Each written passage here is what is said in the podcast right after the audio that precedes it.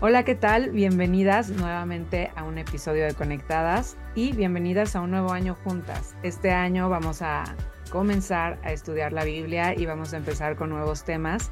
Y bueno, quiero recordarles un poquito, eh, pues, el porqué de este programa. La verdad es que queremos continuar, pues, compartiendo estos temas tan importantes que, que vemos a través de la palabra de Dios, que sabemos que como mujeres tenemos inquietudes, tenemos cosas que queremos seguir aprendiendo y creciendo.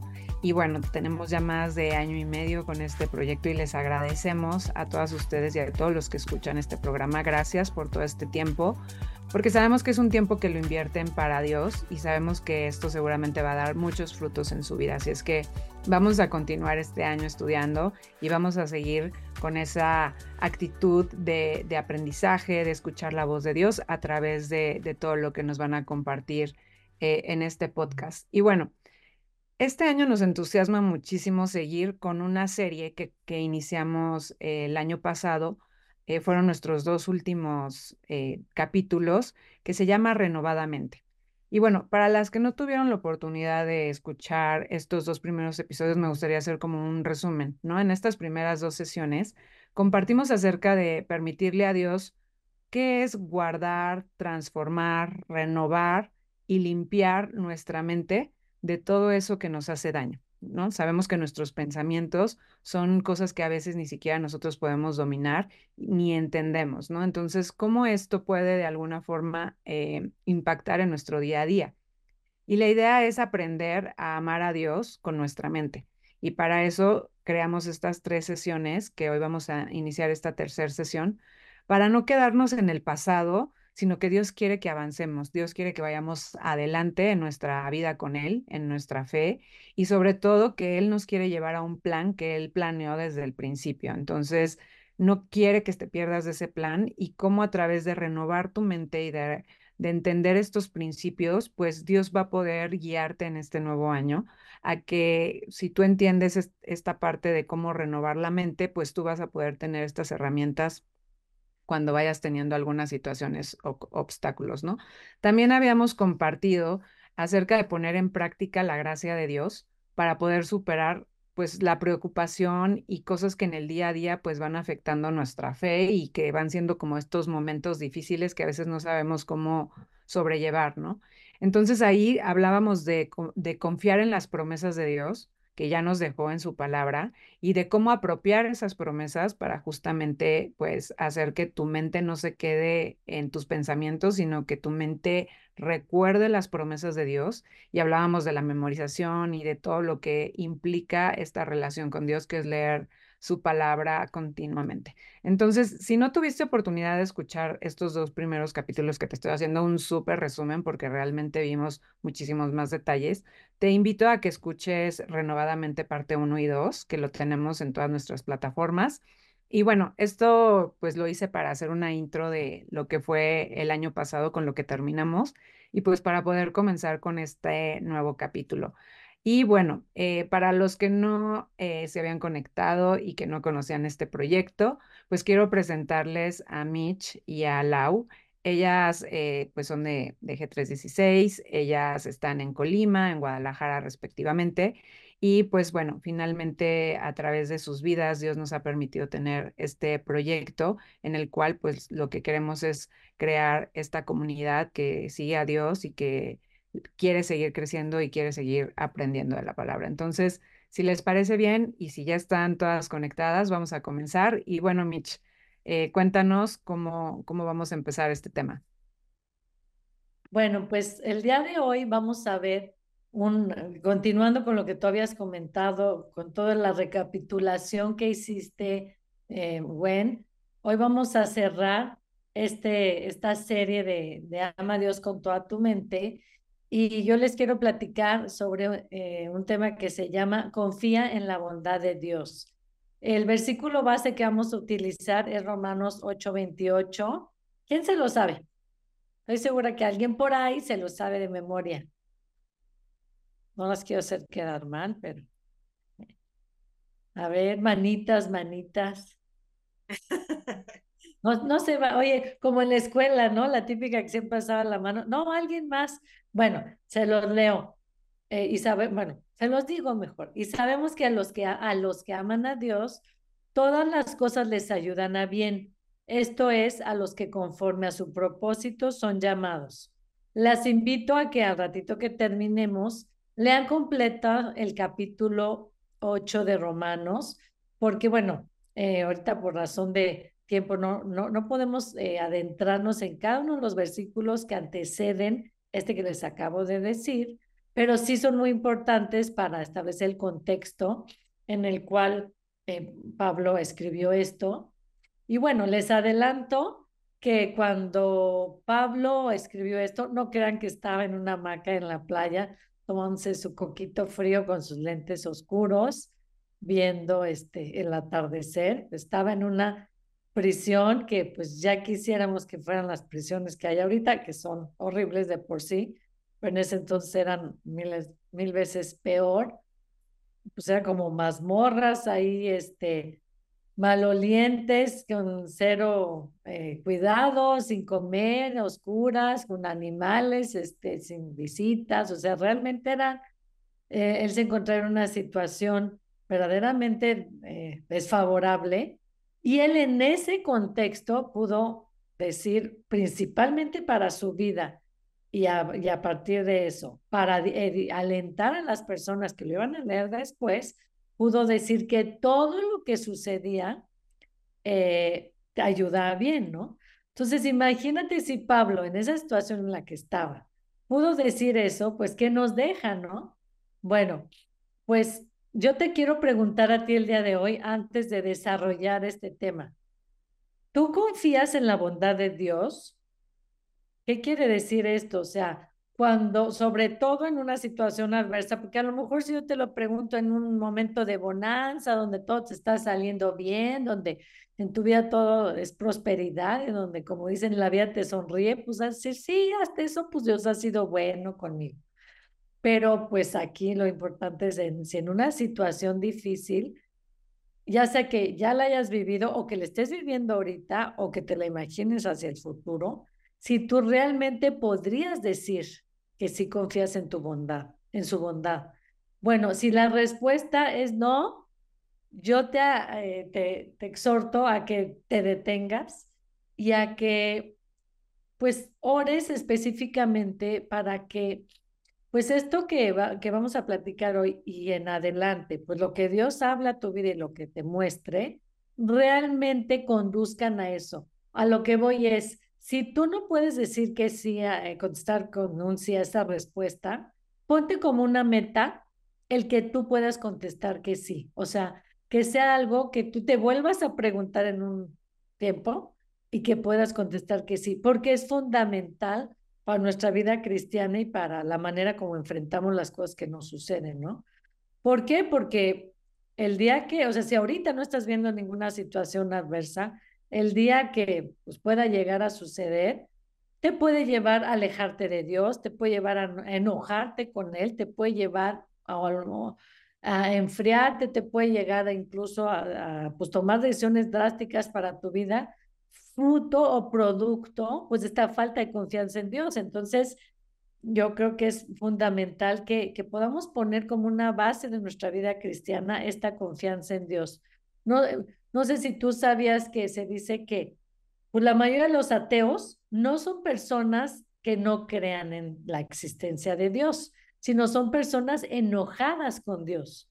Son personas que algún día vivieron algo pues muy desafortunado, en la gran mayoría de los casos, la muerte que pues, les pareció injusta o, o antes de tiempo de algún ser muy amado, y a partir de ese momento pues se voltearon contra Dios y se enojaron y, en es, y bueno, pues fruto de precisamente una falta de confianza en el amor de Dios o en la bondad de Dios. Y al final, pues esto en detrimento de su propia vida y de incluso las de alrededor, ¿no? Entonces, pues digo, te lo platico para que pues veamos la importancia de que esto quede establecido en nuestras vidas, ¿no? Incluso si tú te fijas, a una gente que no cree en Dios o que no eh, pues esté estudiando la Biblia o que no tiene su confianza puesta en Dios, es muy común que digan, bueno, no, pues no hay mal que por bien no venga, o por algo suceden las cosas, A lo que voy es, aún los incrédulos, aún la gente que, que no, no tiene sus ojos puestos en Dios todo el tiempo, pueden eh, detectar que hay bondades detrás de, las, de lo malo, que a veces eh, algo bueno te puede suceder después de un periodo de, de aflicción o de prueba, que cuando sucede algo que no tenías previsto, que te cambia los planes, pues puede ser con un propósito más allá que no estás viendo en ese momento, pero pues que, que, al final va a terminar en bien. Entonces, imagínate cuánto más tú y yo, como hijas de Dios, que sabemos que nuestro Creador Todopoderoso tiene cada detalle en nuestra vida previsto, cuánto más tú y yo podemos confiar en que cada segundo de nuestra vida está planeado y calculado, como dice su palabra, cada cabello de nuestra cabeza está contado y por lo tanto podemos confiar en la bondad de un, de un Dios amoroso que mandó a su Hijo para pagar por los pecados tuyos y míos, ¿no? Ahora, ¿por qué habría yo de confiar en Dios? O sea, ¿por qué es tan importante? O sea, ¿por qué en Él, no? Digo, ¿por qué debo depositar mi confianza eh, e-, en Dios, en nuestro Creador? Bueno, la principal razón es porque Él nos ha demostrado que es un Dios confiable. Él nos ha demostrado que nos ama y nos ha demostrado que, que pues tiene nuestras vidas bajo su control. Eh, la Biblia está plagada de, eh, o sea, de manifestaciones del amor de Dios. Y tristemente, pues aunque muy probablemente tú y yo no venimos de una religión pagana donde a lo mejor adoramos otros dioses, digo, es raro en nuestro país encontrar eso. Eh, a veces históricamente, pues hay, hay una idea de que de, de, deidades malas, ¿no? De deidades que te piden hacer cosas horribles para complacerlos, de deidades que se ponen sus moños y que pues tienes que eh, pararte de cabeza para que siquiera te volteen a ver y cuanto más si quieres que te cumplan algún favor o, pues que desatan su ira contra la humanidad o que, pues bueno, es difícil de, tenerlos contentos. Aunque nunca hayamos tal vez creído en un Dios así, pues a lo mejor de alguna manera en el chip traemos el, pensar que pues Dios puede ser un Dios vengativo o malo y no, pues yo te quiero decir el día de hoy pues que Dios no obra en maldad hacia sus hijos, ¿no? Por eso el hecho de saber que Dios nos ama tanto, que dio a, a, su Hijo por nosotros, pues es una razón más que suficiente de, para que podamos depositar nuestra confianza en Él. Y, y bueno, pues como te comentaba en la Biblia, hay muchísimos versículos que hablan de, de su amor incondicional. Ahora, si tú me preguntas, bueno, ¿cómo le hago para aumentar mi confianza en Él? ¿Qué pasos puedo yo dar? Porque pues sí, la verdad, a veces cuando me sucede algo adverso, algo negativo, pues sí, como que eh, mi, mi, fe flaquea, eh, realmente dudo si de verdad siquiera hay alguien allá que esté bajo el que, tenga el control de lo que sucede en mi vida. Y si sí creo en él, pues la verdad a veces me cuesta trabajo que pensar que me ame. ¿Cómo le hago para aumentar esa confianza en Dios? Hay muchas maneras, pero la más, más importante es leyendo su palabra. Precisamente volvemos a lo mismo del amor. En su palabra hay muchísimos ejemplos de cómo Él es un Dios fiel. Lo que dice, lo hace. Lo que promete, lo cumple. Si tú analizas el versículo que, que yo les leí, que dice, y sabemos que los que aman a Dios, ¿Por qué dice y sabemos? Pues porque no lo está diciendo Pablo como una novedad, no lo está diciendo Pablo como algo que de repente se le ocurrió y quiere pues, lanzarlo, ¿no? A ver si pega y a ver si la gente pues se lo, se lo pesca, ¿no? No, al decir y sabemos, pues está dirigiendo una comunidad que, bueno, tú, tú sabes que en el, en el Antiguo Testamento pues había pues una cultura que, que pues me parece muy bonita de que padres a hijos pues siempre les, les platicaban todo lo que Dios había hecho en la antigüedad y todo lo que, eh, o sea, precisamente ya sea que ellos no supieran leer o escribir o que no estuviera todo eso escrito, pues por la tradición oral, todo mundo se enteraba, supieron no leer, tuvieron o no los textos, todo mundo sabía con qué, que, había un Dios y con quién estaban tratando, todo la, el, mundo judío. Entonces, por eso Pablo les dice, y sabemos, porque realmente era algo que para ellos era, no era una novedad, era, ellos sabían quién era Dios, con quién estaban tratando, nada más y nada menos que con el trator, creador del universo, y, y ellos podían eh, darse cuenta a través de las escrituras, a través de lo que los papás les platicaban, que era un Dios confiable. Por ejemplo, imagínate tú a un niño que este, está trepado en una barda y, y su papá le dice, aviéntate, yo te voy a cachar. Si el papá pues, siempre, eh, siempre demostró ser un malvado o un mentiroso que a lo mejor le prometía cosas al niño y pues nunca las cumplía, aunque, hubiera, aunque estuviera en su mano, a lo mejor se le olvidaba, a lo mejor no le daba importancia y pues no le daba a lo mejor ni de comer, no tenía cuidado de él, mucho menos pasaba tiempo con él y pues literal para leer un desconocido. ¿Tú crees que el niño se va a aventar? Pues yo creo que la va a pensar varias veces porque va decir, híjole, yo este es, digo, e, este señor casi es casi un desconocido para mí, ¿no? Ahora sí que le digo papá, pues porque me engendró, pero pues la verdad es que no hay ninguna relación y, bueno, si lo conozco poco, mucho menos sé si es una persona confiable, ¿no? Pero ahora, me, ¿qué tal que pues me aviento y se quita, ¿no?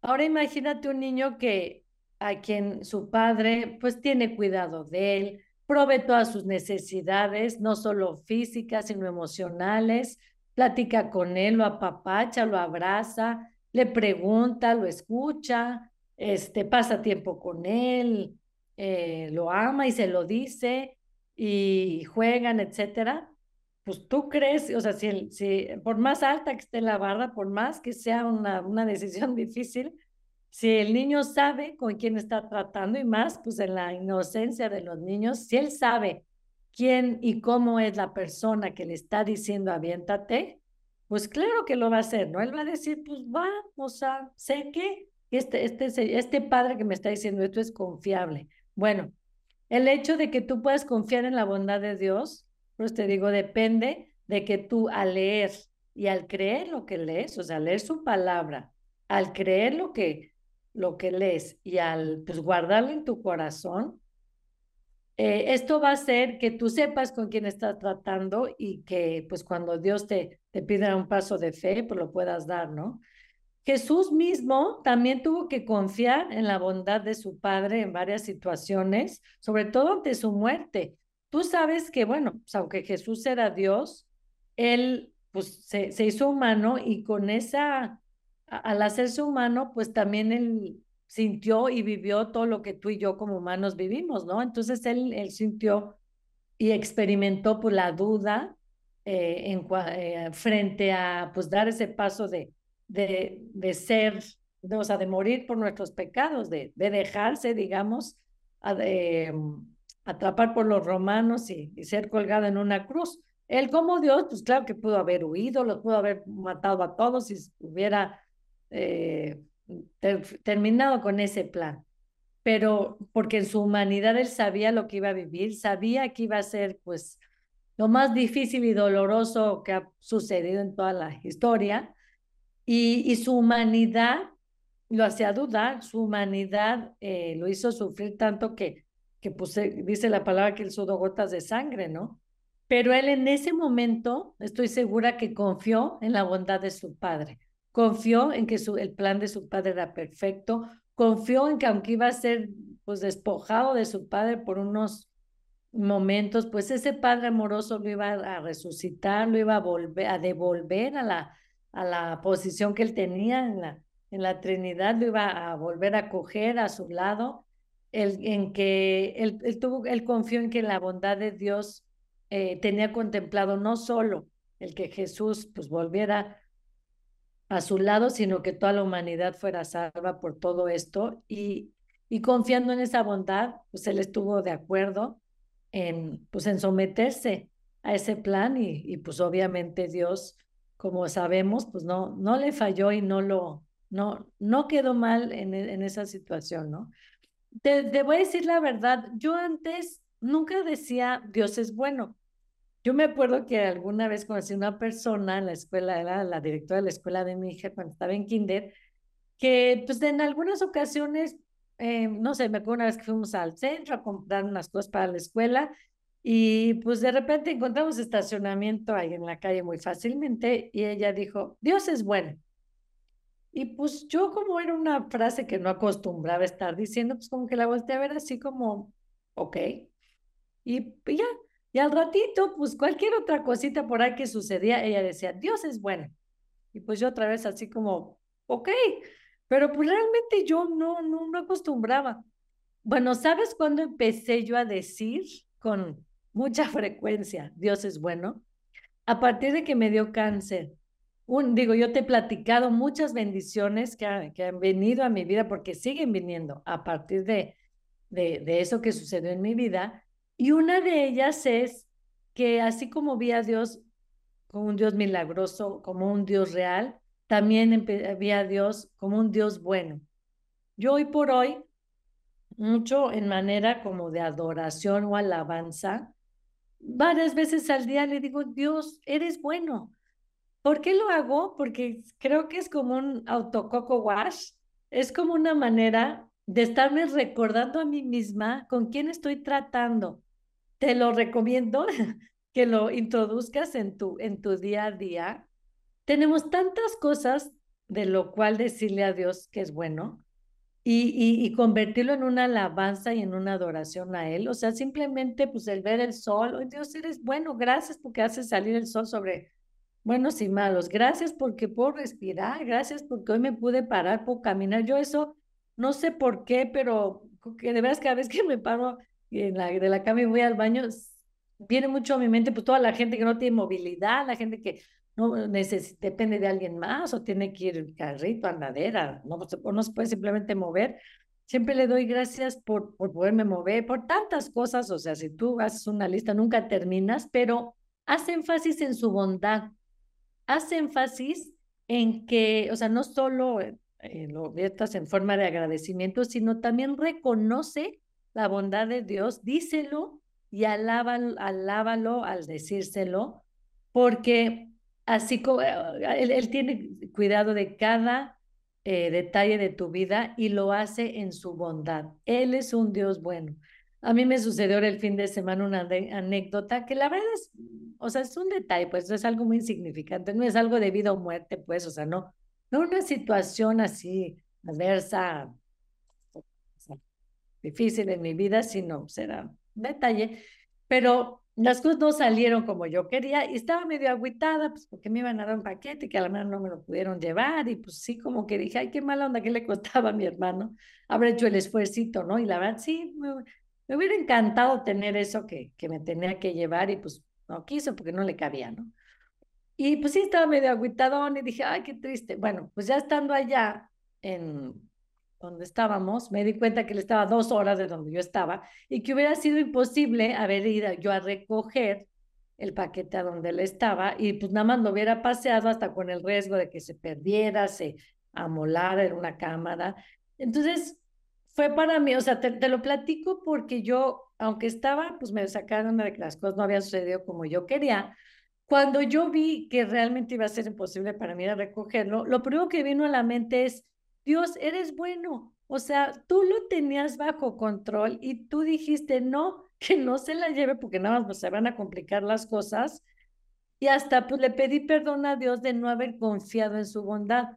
Cuando, o sea, ¿qué hubiera hecho yo si inmediatamente hubiera confiado en su bondad? Hubiera dicho, bueno, me hubiera gustado que sí me lo trajera, pero Dios, si no se pudo, seguramente fue por algo, tú sabes lo que haces, tú lo tenías contemplado en mi vida y te doy gracias. Digo, sí lo hice, pero un poquito después, no lo hice inmediatamente. Mm.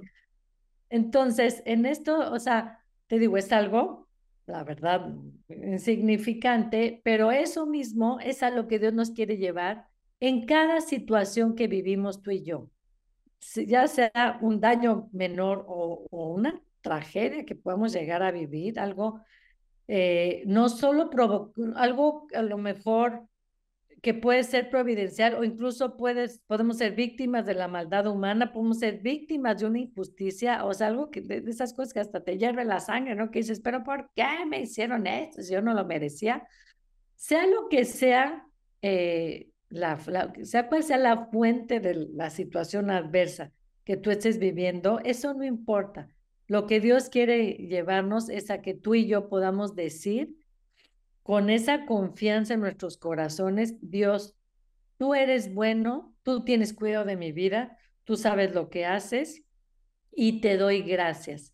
De hecho, no sé si, o sea, Dios tiene la consigna, bueno, tiene varias consignas con lo que permite, pero dos muy importantes es, por un lado, Él busca lo mejor para ti, para mí, y por otro lado, Él busca cumplir sus propósitos.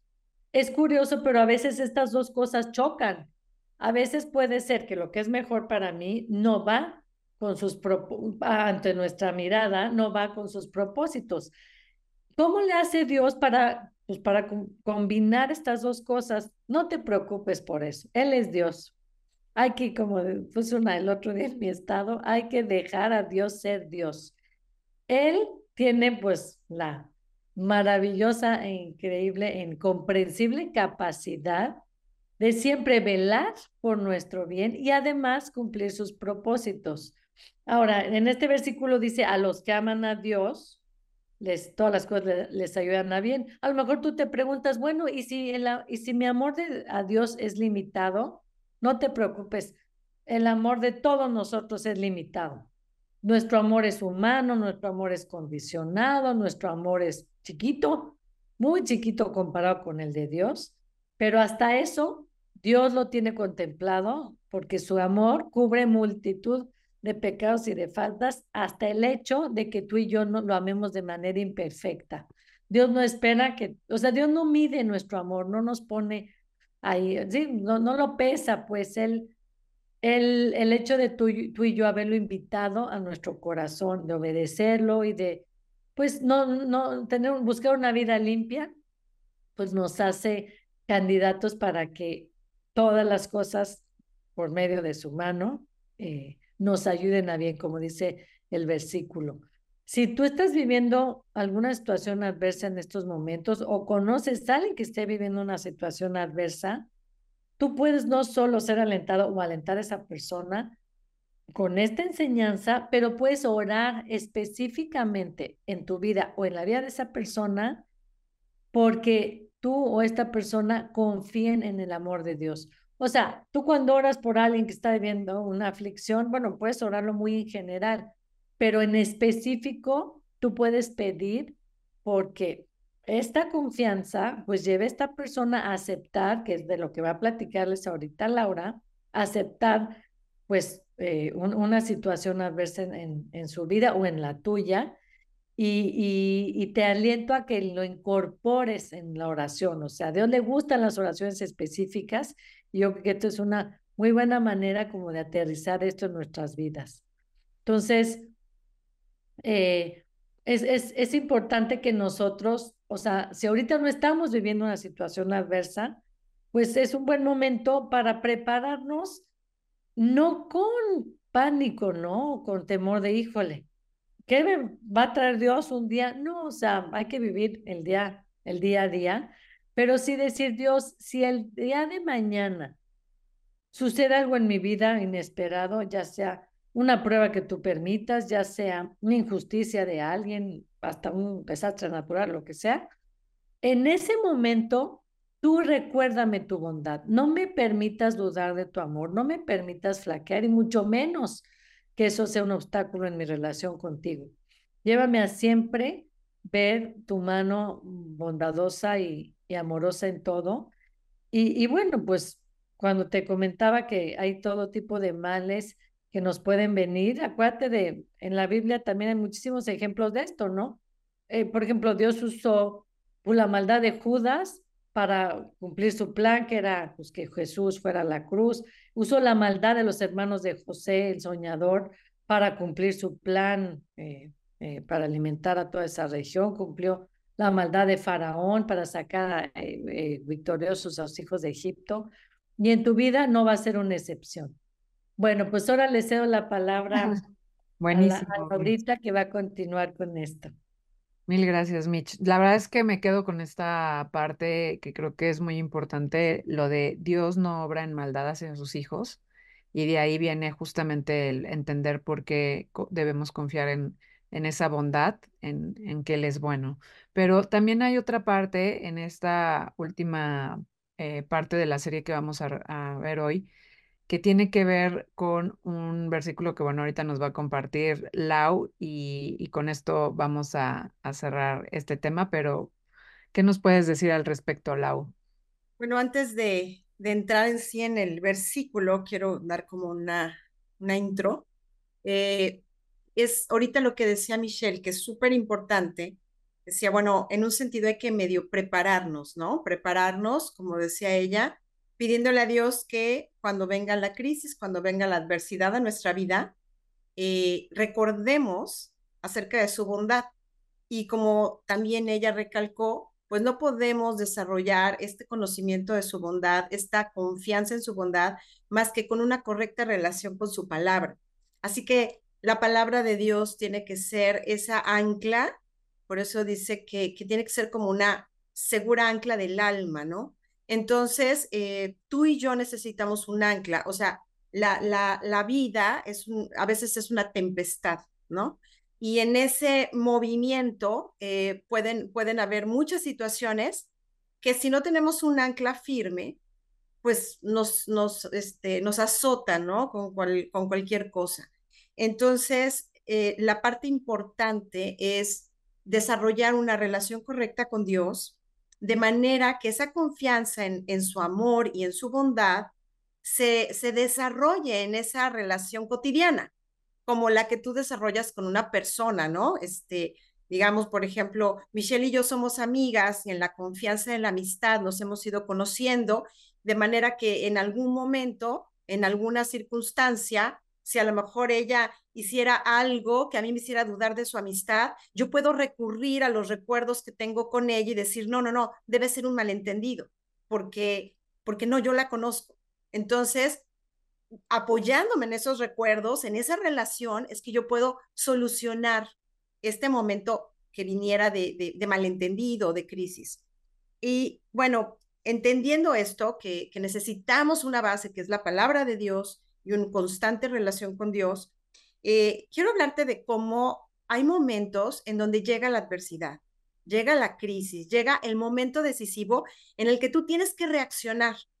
Yo recuerdo muy bien el día que a mí me dieron el diagnóstico de tienes un cáncer súper avanzado en el estadio 3B y tienes muy pocas posibilidades y ya sabes, o sea, drama tras drama tras drama. Yo me sentía eh, o sea, como que recibiendo las noticias una tras otra, un poco, un poco como en shock, como sin poder siquiera pensar demasiado, porque era, era mucha información la que me estaba dando en ese momento el doctor.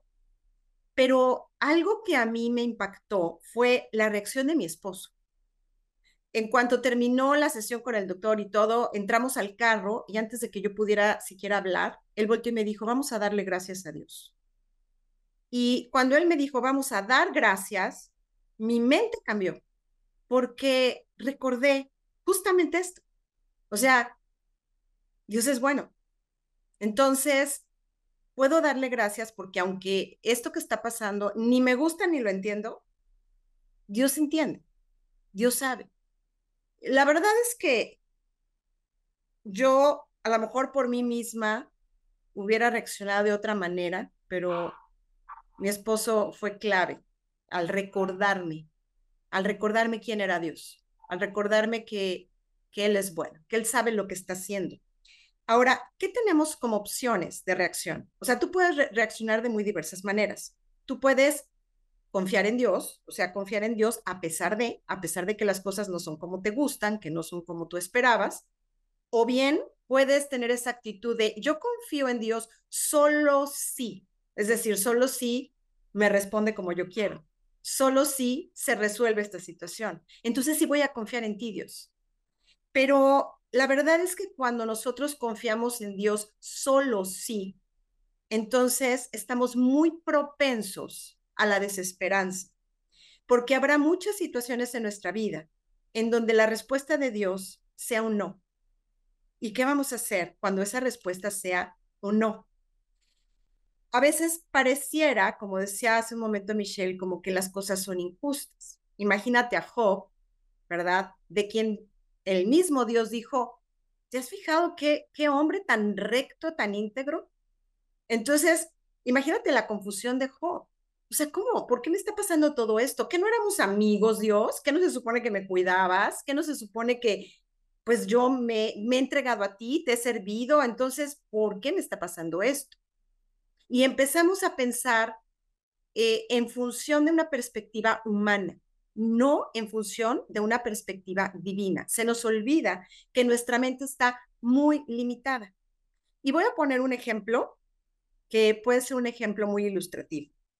Una vez un, un, este, un padre llevó a su pequeño hijo a una consulta médica con el pediatra porque tenía un problema en su oído. Y cuando el pediatra lo revisó, descubrió que había una infección, pero era una infección muy localizada en el tímpano y era literal una especie de, ¿cómo decirte?, de, de quiste, de, que tenía que ser quitado. Entonces le dijo, mira, la única manera es quitárselo y después ya tratarlo con medicamentos y antibióticos y todo, pero de momento se lo tenemos que quitar y es muy doloroso, pero hay que hacerlo. Entonces te voy a pedir que literal casi me amarres a tu hijo ahí en, la cama, lo sostengas con todas tus fuerzas para que yo pueda hacer el procedimiento, porque es muy doloroso. Entonces el papá literal se encimó en el hijo para sostenerlo. Era un niño como de dos años, entonces era un niño muy pequeño que no entendía qué estaba pasando. Y de repente el doctor empieza a hacer este procedimiento tan doloroso y el niño pegando de alaridos. Pero justamente el niño tenía su rostro hacia un espejo y en el espejo lo que el niño veía era a su papá sosteniéndolo con fuerza. Entonces lo que el niño veía era, mi papá, ¿cómo me estás haciendo esto? O sea, ¿cómo permites que yo esté sufriendo de esta manera. Claro, un niño de dos años no se expresa así, ni tiene quizá este lenguaje, pero lo que veía era algo que no podía entender. O sea, ¿cómo mi papá me hace algo tan horrible? Y bueno, es como a un niño chiquito que tú le explicas que la inyección es para su bien, ¿no? Pero pues de momento el niño, o sea, no quiere eso, ¿no?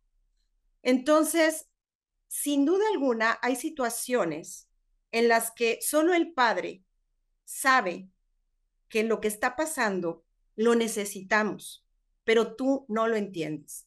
Y ahí es donde vamos a leer o vamos a hacer referencia a este pasaje tan importante de Romanos. Está en Romanos 11, versículo 33, y voy a leer también el 34. Y dice así, oh profundidad de las riquezas de la sabiduría y de la ciencia de Dios. Cuán insondables son sus juicios e inescrutables sus caminos. Porque ¿quién entendió la mente del Señor? ¿O quién fue su consejero?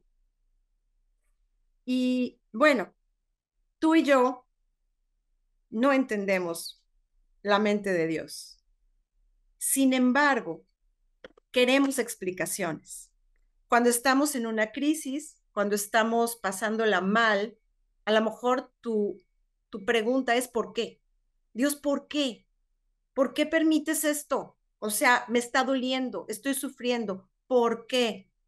Y en realidad estamos ansiosos de encontrar una respuesta. Pero hay situaciones en las que tú y yo lo único que tenemos que hacer es, como estamos viendo, aceptar lo inaceptable lo que parece no tener sentido y explicación. A veces hay cosas que sencillamente no se nos serán explicadas. A veces sí, a veces, como en el caso de lo que nos contaba Michelle hace un momento, ella pudo ver la mano de Dios y decir, claro, o sea, fue mejor que no me llevara a la cámara porque a lo mejor no lo hubiera podido ir a recoger, etcétera. Entonces, ella pudo ver, mira, había una razón. Dios qué bueno eres, porque tú impediste que las cosas se complicaran. Y muchas veces vamos a tener esta experiencia que tuvo Michelle. Yo las he tenido esas experiencias donde una vez que pasa la situación difícil dices, Claro, Dios lo permitió porque tenía esto que era mejor o porque él tenía una respuesta diferente, pero que favorecía más, ¿no? Muchas veces era así. Pero habrá otras ocasiones en las que Dios se va a quedar callado y no te va a dar ninguna respuesta al respecto. Y vas a tener que aceptar lo inaceptable. Donde, o sea, cuando Abraham va y sacrifica a Isaac, bueno, está dispuesto a sacrificar a Isaac, Dios interviene y le detiene la mano. No, no, no, ya conozco que no me rehusaste a tu hijo, ¿verdad? Y, y, de alguna manera se detiene aquel sacrificio. Pero la mano de Dios, Padre, no se detuvo cuando fue Jesús el que estaba en la cruz. Ahí prosiguió. Entonces, algo que tú y yo tenemos que entender es que nosotros tenemos que ver la vida no a la luz de lo temporal, no especializarnos en los detalles pequeños de lo temporal, sino en el contexto de lo eterno. Porque cuando todo lo temporal se derrumba, cuando perdiste un ser querido, cuando tienes una enfermedad terminal, cuando te quedaste sin recursos, o sea, cuando realmente ocurre un desastre importante en tu vida que colapsa tu vida y tú tienes tu corazón en eso, en lo temporal, entonces literal te derrumbas. Pero cuando tu corazón está puesto en lo eterno, entonces se calla el mundo y tú te sostienes de Cristo. Claro, no sin dolor, no, no, no que sea fácil, pero aunque ande en valle de sombra de muerte, no temeré mal alguno, porque tú estarás conmigo. Entonces, en medio de esas tinieblas, densas, donde tú no ves absolutamente nada, cuando tú te, mantienes constante buscando al Señor, dice que buscadme y viviréis. Y el que busca el rostro de Dios, encuentra el rostro de Dios. Entonces, la idea es mantenerte firme en buscarlo con todo tu corazón. Señor, yo no entiendo lo que estás haciendo, no entiendo lo que está pasando, pero confío en ti y voy a seguir aferrada a ti sin importar lo que pase. Como dijo Job, aunque él me matare, en él esperaré, porque sabía que de otra manera lo único que quedaba era la desesperanza. Entonces lo que nos dice un versículo muy conocido, que a mí me gusta mucho, es, fíate de Jehová de todo tu corazón y no te apoyes en tu propia prudencia. Dicho de otra manera, no confíes en tus razonamientos, no confíes en tus argumentos, confía en Él. Él es confiable, tus argumentos no. Él es confiable, tus razonamientos y tus emociones no lo son. Entonces, habrá ocasiones en que tus razonamientos no basten cuando estás en una crisis. Y ahí es donde te tienes que abandonar. Aceptar lo, lo que parece inaceptable porque Dios sigue siendo Dios, como decía Michelle. Y bueno, algo con lo que quiero cerrar este, este comentario es, ninguna prueba, por dura que sea, eh, dura para siempre. Todas las pruebas son temporales. Por eso es importante tener siempre en nuestra mente viva el hecho de la cruz, porque cuando todo se cae, todavía podemos acudir al gozo de la salvación, que es nuestra fuerza.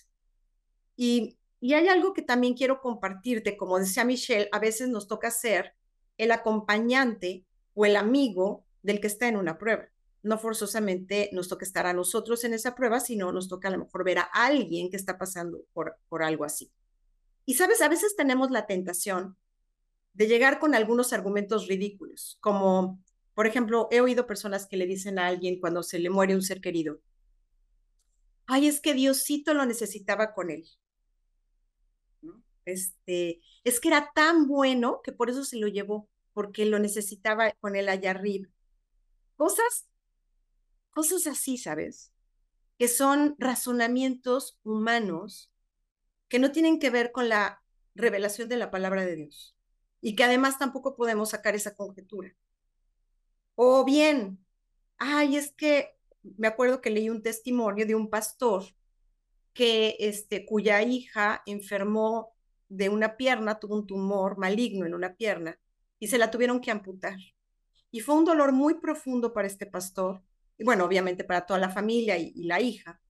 Y una persona tratando de consolarlo se acercó y le dijo, ¿sabes qué? Yo pienso que Dios permitió esto para traer un avivamiento en la iglesia.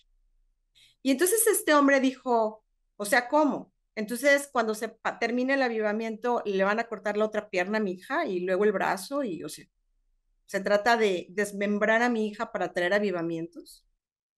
O sea, es un comentario que no se hace, porque en realidad nadie de nosotros sabe. Por eso este versículo, oh profundidad, o sea, cuán insondables son sus juicios, inescrutables sus caminos. Él sabe, tú no sabes. Y a veces nos creemos muy sabios. No, es que fue por esto, fue por aquello. Lo que pasa es que, bueno, hay veces que es muy claro, como, como el caso de lo que nos compartía Michelle, o, o casos que me han pasado a mí, que digo, bueno, Dios me trajo él mismo la respuesta y puedo decir, ay, mira, Dios lo permitió por esto, qué padre, ¿no? Por ejemplo, a mi hijo en un momento dado le cerraron la puerta en un trabajo y como al mes le ofrecieron uno mil veces mejor, ¿no? ay, pues gracias Dios que me cerraste la puerta acá porque me tenías una mejor puerta. Bueno, hay veces en que Dios mismo nos trae una respuesta, pero hay veces en que Dios no, no nos va a dar una respuesta y que seguramente cuando estemos en la eternidad y tengamos esa perspectiva eterna, entenderemos muchas cosas y tendremos que esperar hasta ese momento con humildad, recalcando, Dios sabe, o cuán grandes son sus juicios e inescrutables sus caminos. Y decirle, Dios, tú sigues siendo Dios. Y voy a confiar en quien eres, y voy a confiar en tu bondad, y voy a confiar en tu amor. Porque también, como vimos por ahí en otro capítulo, ¿quién nos separará del amor de Dios? Y me encanta que lo primero que dice enseguida es tribulación o angustia. Es decir, ¿te va a separar de Dios y de su amor los problemas? No no nos van a separar de su amor. Entonces, aunque de momento no lo sintamos, no confiemos en las emociones. Aunque de momento nos sintamos abandonadas, no confiemos en las emociones, confiemos en quién es Él.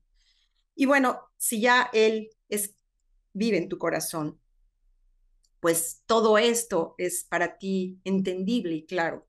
Pero si Él todavía no es el Señor de tu vida, no ha, no ha entrado a vivir a tu corazón, probablemente todo esto suene un poco inalcanzable.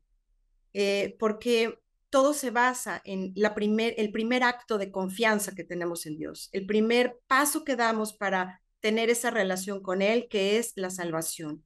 El que tú entiendas que estás separada de Dios a causa del pecado, todos somos pecadores, todos hemos pecado, y por tal razón merecemos un juicio y merecemos ir al infierno. Pero precisamente ese amor de Dios eterno e inagotable se manifestó en la cruz no en los hechos cotidianos que a veces pueden ser injustos, sino en la cruz, en donde Él permitió que Jesucristo pagara cada uno de nuestros pecados para que nosotros no tuviéramos que pagarlos en la eternidad, sino para que en la eternidad pudiéramos tener esa vida plena y libre de todo de todo dolor, de toda angustia, de todo problema por toda la eternidad. Entonces, ¿qué necesitamos para tener esta salvación, bueno, reconocer nuestra condición de pecadoras, pedirle a Cristo que nos salve, que entre a vivir a nuestro corazón, arrepentirnos, lo cual significa dejar de pensar como pensamos, dejar a un lado nuestros propios razonamientos para aceptar las promesas de Dios y la palabra de Dios como nuestra autoridad. Si tú quieres recibir a Cristo esta noche, te invito a que ores conmigo para terminar. Vamos a orar. Te doy gracias, Dios, porque sé que en la cruz del Calvario, en ese lugar, hace más de dos mil años, tú fuiste a pagar todos mis pecados. Sin duda alguna, tú conoces mi vida, aún aquellas cosas que pues yo ni siquiera me puedo acordar en este momento, tú las conoces desde que nací hasta el día de hoy. Sabes todo de mí y reconozco delante de ti que soy pecadora, que he pecado contra ti, que por lo tanto no merezco el cielo, no merezco estar a tu lado, sino que merezco el castigo, de mis pecados. Pero te pido que me perdones y quiero pedirte que entres en mi corazón y que me salves, para que el día que yo muera pueda partir a la eternidad a tu lado, ya no por mis méritos, sino por tu regalo, porque tú me lo has regalado a través de ese sacrificio en la cruz. Te alabo y te doy gracias por haber pagado mis pecados. Y te pido que desde ahora seas mi Señor y mi Salvador, y mi Maestro, y mi mejor amigo. Y que cuando vengan todos esos momentos adversos que la vida pues está llena de ellos, me ayudes a anclarme en la verdad de tu palabra y en la certidumbre de que tú eres bueno y me amas, pues ya lo has demostrado en la cruz. Gracias por todo y te pido estas cosas en el nombre de Jesús. Amén. Amén. Muchas gracias, Lau Mitch. La verdad es que qué mejor manera de cerrar este, pues esta trilogía de estas eh, tres pláticas que tuvimos de renovadamente. Yo les recomiendo de verdad que escuchen con detenimiento los seis puntos que se trataron en estas tres pláticas, que hoy terminemos con, con esta serie que la disfrutamos mucho y qué mejor manera de empezar el año. Pero bueno, si tú eh, nos estás escuchando y estás aquí conectada con nosotras y hiciste esta oración y recibiste este regalo que es el regalo de la salvación, que es lo más increíble que, que nos puede pasar a todos los seres humanos que tomamos esta decisión y que pues finalmente solo puede dárnoslo Jesús. Si tú tomaste esta decisión, eh, significa pues que has vuelto a nacer y eh, esta, este nacimiento es un, nacimiento espiritual y por lo tanto, como acabas de volver a nacer espiritualmente, pues necesitas crecer en, en, en esta relación que acabas de comenzar hoy con Dios. Y bueno, queremos hacerte algunas recomendaciones para este nuevo proceso de vida. Una es, obviamente, te recomendamos leer tu Biblia. Esto es un hábito diario, este es tu alimento diario, entonces es muy importante que para este crecimiento pues tengas tu lectura de la Biblia diaria. Y si, bueno, si tú ya tienes una Biblia, te recomendamos comenzar por el libro de, de Juan, que está en el Nuevo Testamento.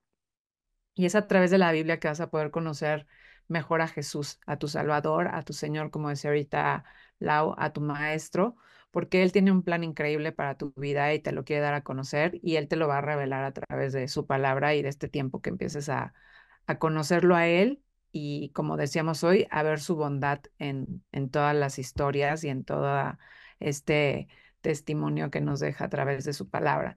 También es muy importante pues que en este nuevo nacimiento pues la oración, esta es la forma en la que tú puedes tener estas charlas con tu Padre Celestial y que a través de su palabra Él también pues te va a ir respondiendo tus oraciones, ¿no? Y en, y en estas oraciones pues tú te presentas delante de Dios con gratitud, le expresas tus necesidades, también puedes pedirle pues esta protección, su perdón de las cosas que tú quieras que Él te limpie y pues que finalmente es una necesidad de tu alma, ¿no? Ahora entrar en esa comunicación con Dios y otro punto importante es congregarte, que asistas a un estudio de la Biblia, donde ahí también puedas compartir con otros creyentes que te alienten en esta nueva carrera que, estás emprendiendo, porque pues así es la vida en Cristo, ¿no? Es, esta nueva vida necesita pues de ser alentado, de compartir con gente que también está en esta misma carrera y que pueden igual impulsar tu vida eh,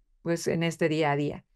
Y si aún no tienes un lugar donde congregarte, ya te habíamos este, mencionado que podemos darte alguna recomendación. Así es que en la descripción de donde estás escuchando este podcast, eh, vas a encontrar una dirección de correo electrónico donde nos puedes escribir y bueno, ahí nos compartas tus inquietudes y también pues por ahí te podemos eh, puedes asesorar en dónde podrías tomar eh, estos estudios y congregarte.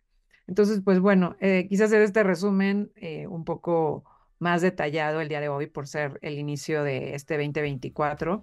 Mm, va a ser increíble comenzar nuevamente a tener este hábito de una vez al, mes reunirnos y estar pues siempre eh, recordando las promesas, recordando quién es Dios, eh, ver diferentes situaciones a las que seguramente nos hemos enfrentado o nos vamos a enfrentar y tener las herramientas eh, que vamos a compartir aquí en Conectadas. Igual, si tienes algún tema que quisieras que abordáramos, pues este es un buen momento para que nos lo hagas saber también a través de el medio por el cual recibiste la invitación o a través de justamente este correo que les comentaba.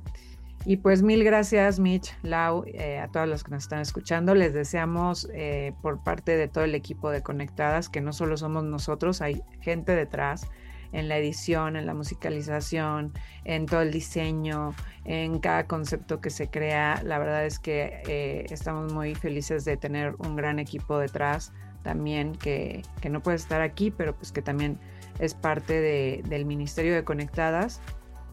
Y pues bueno, pues vamos a empezar bien este año confiando y recordando la, la bondad de Dios y renovando nuestra mente. Gracias por acompañarnos.